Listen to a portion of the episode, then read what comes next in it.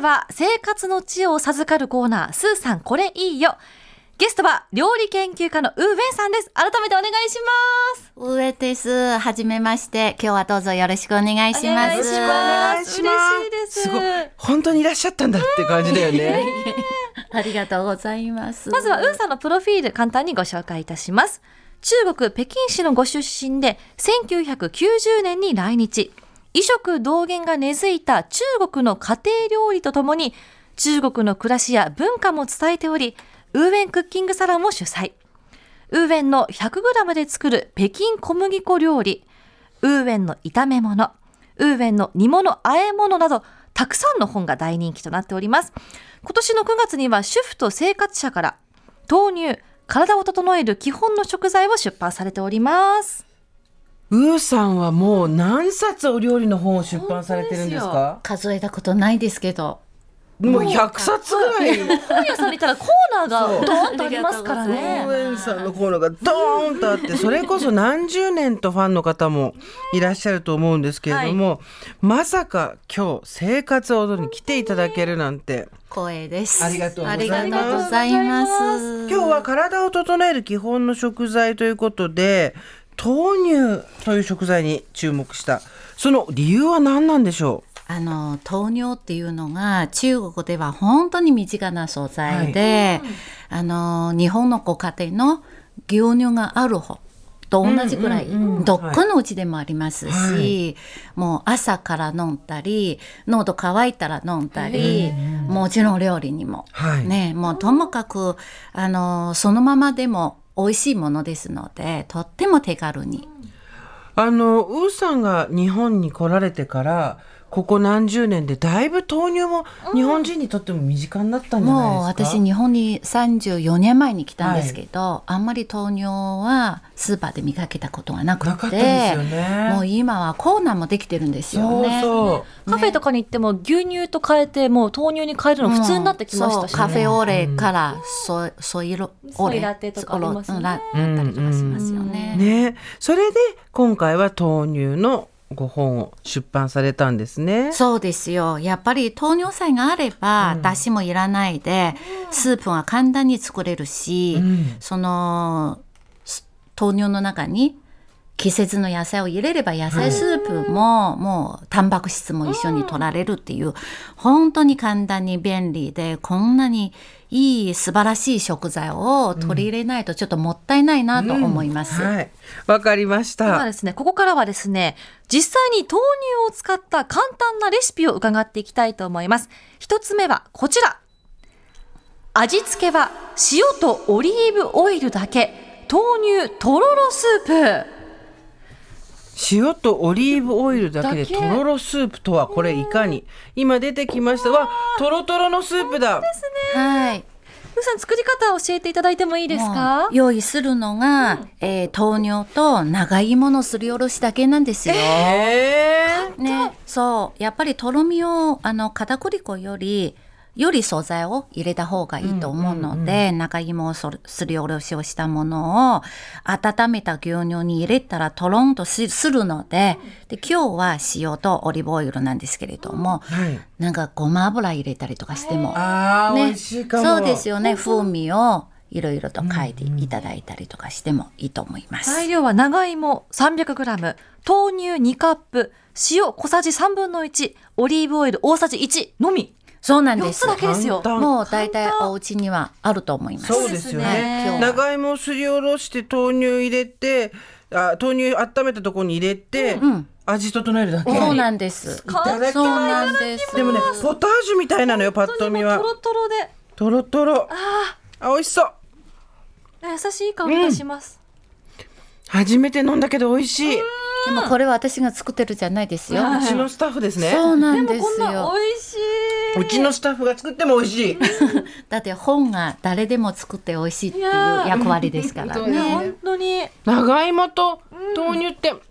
合うんですねうん、もしかしたら牛乳より相性がいいかもしれないですよ、植物同士のものですからねこの豆乳を火にかけるときには、どんなことを気をつけたらいいんでしょうかねあの豆乳はたくさんタンパク質を含まれているので、、はいきなり強火にしてしまうとこぼれやすくなりますよね、ゆっくりと沸騰させるのがポイントです、なるほどこれちょっとあのザラザラっと長芋の食感が残ってるのも美味しいし、うんいいですね確かにおっしゃる通りごま油だったらまた違う風味になってそうなんで美味しいと全思然違うものになったりとかしますよ本ね当食べ応えのあるスープですそうおね。腹いっぱいになるよね結構、今の季節ですと朝ごはんと確か、かに温まるちょっと夜食でもあーいいねですね温めて寝るのも気持ちいいかもしれないですこれね。すごくお腹温まる、うんびっくりしたではでは2つ目のレシピに参りますこちら鶏ガラスープを使わなくても満足のお味蒸し鶏とザーサイの豆乳味噌ラーメンそうなんですよ。ラーメンえラーメンです。だいたいラーメンはえー使ってないんですかスープそう。うん。だしを私はいらない鶏ガラとかいらなくて大丈夫。とりあえず召し上がってみたらどうですわあかごいお。肉いっぱいで美味しそうあいい香ザーサイの、ねいただきますきあますいい香りザーサイりスーのプからうんもう用意するのがね中華生麺あ美味しいはい美味しい酢豆乳だけで作れるからえね。ー、はい。本当だなんです。二人分の材料を教えてください、はい、えー中華生麺を2人分、はいえー蒸し鶏を1枚で、ザーサイを 30g ですねあとは豆乳3カップ味噌を大さじ2を、えー用意していただき最後のご,、えーごま油も用意していただきたいなと思います。でまずはね、まあ今日は、えー蒸し鶏を作らせていただいたんですけれども、もう本当に蒸し器に乗せて20分ぐらい蒸せば蒸し鶏はできるんですけれども、あとはね、このスープは、えー鍋に豆乳を入れて、沸騰させて、煮立たせたら少し弱めにしていただき、あのー煮るとするとすごい風味が出ますので、はで、そこにお味噌を溶かしていきましょう。はいで、最後に、えー、胡椒、ごま油で、えー香りを整えていきたいと思います。そこには茹でた中華生麺を入れて、スープを注ぐだけで、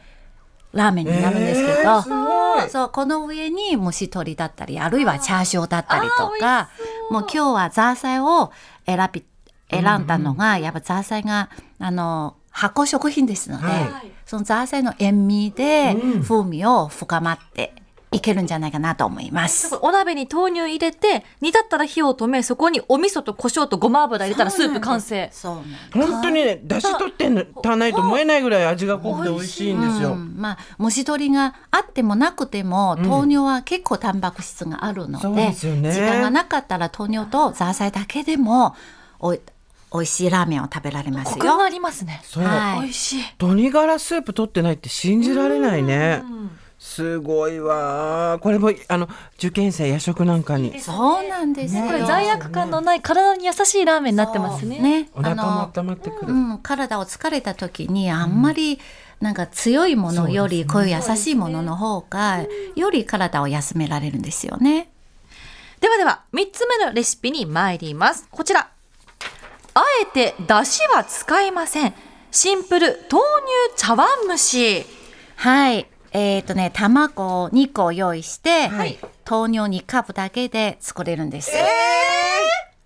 具が入ってないと思うここけどが入ってないいですけれども、その上に、しらすとかパセリとか、はいごま油とか、もう十分にしらすの塩味で、とりあえず食べてみてください。もうねプリンですよ本当に豆乳プリンなんだけど、確かに中に入れないで上にしてもいいん乗だせてよねもいいですよね。いただきますあ美味しいうーん滑らか本当になおかつね、これは糖尿だから、うん失敗はほとんどないですよ。あーこんなに酢が入らずにできるんですねなんかきめあえ細かいて、そうです。あえてね、中にあんまり味付けをしないで、これが今日は、あの、しらすとか使ってるんですけど、美味しいねなんか黒蜜をかけたあら、デザートデに。ザートだそう。冷やしても美味しいですねそうこれねなんですよ。わあ作り方はまずどうやって作ればいいんでしょうこれはもう、あのー卵を、溶いた卵に、豆乳で伸ばします。はいで、耐熱性の器に、あの、こしながらで注ぎ入れてください。でそこであの蒸し器蒸気に立ったこの蒸し器の上に乗せて強火5分弱火10分で蒸します。はい。でそれもできちゃう。できます。うわ簡単だから蒸してる間にしらすにあのこういうパセリとか、ごま油とか、ん和えるだけでいいんですよ。で上乗せてそうですほぐしながらそう食べなんる。です。えはい。これ何がすごいって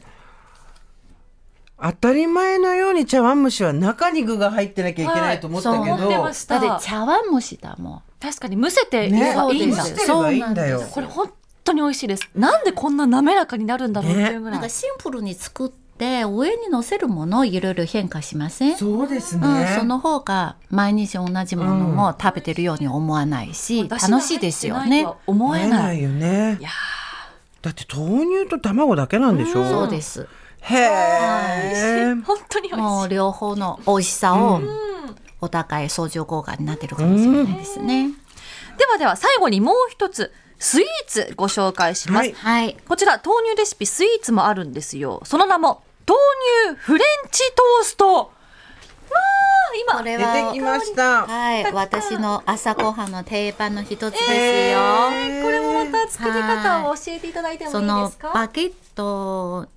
に、はいあのたままず卵とはい豆乳を、えー合わせますね、はい卵1個に豆乳1カップ合わせておいてバケットを、えーに入れてあの一晩をはい。なじませまはいす、。い冷蔵庫の中に入れとけそばういいですか。入れてく,、はいくださいで朝起きたら朝ごはんにちょっと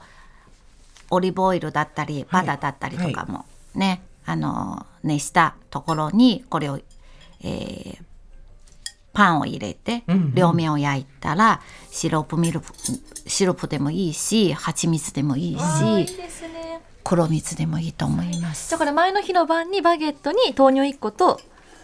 あ豆乳1カップと卵1個入れそうなてんですつけておけばもう幸せな朝が待ってるってことですねそうなすさんですんいかがですか軽い軽くて美味しい。そうなん軽いの本当に軽いですフレンチトーストって美味しいけど、ちょっと重いんですよね。はいこ糖尿だかられ、うん、すごいよ。軽いですよおー軽いびっくりするぐらい軽い。これも私が作ってるわけじゃない。うちのスタッフが作っても、嘘のレシピならねそれすごくいいですよね。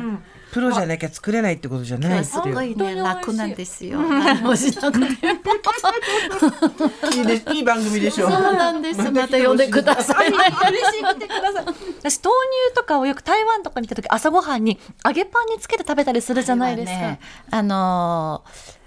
クロワッサンとカフェオレと同じような感覚ですよ。なるほヨーど。ロッパではカフェオレクロワッサそうンでうん。中国だと豆乳揚げパン、す多民族だからはい牛乳は飲めないうん人たちにあーそうですよはねうんこれも大切なタンパク質うん源ですよね。うん確かに。ね、今日たくさんお料理ご紹介しましたけどもホームページでこの後アップされるということなのレでシピを皆ねさんねぜはひいチェックしてください。さあ、そろそろお時間になります。先生、お知らせお願いします。はい、あのしお知らせをさせてください。はいえー来年の1月に、えー初売りで、ウーエンの、えー蒸し物とおかゆの本を発売いたします。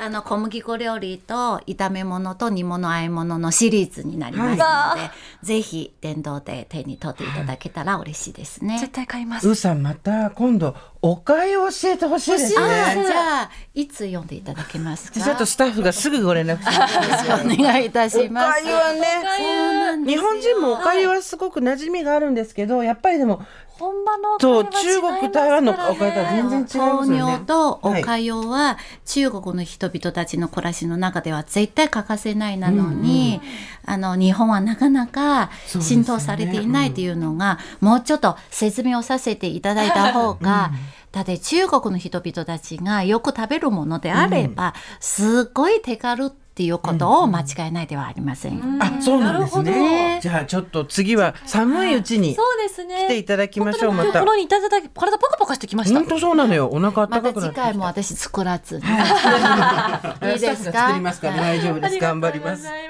ありがとうございます。ありがとうございます。こといちらことそでうこです本日のゲストは料理研究家のウーウェンさんでした。ありがとうございました。ありがとうございました。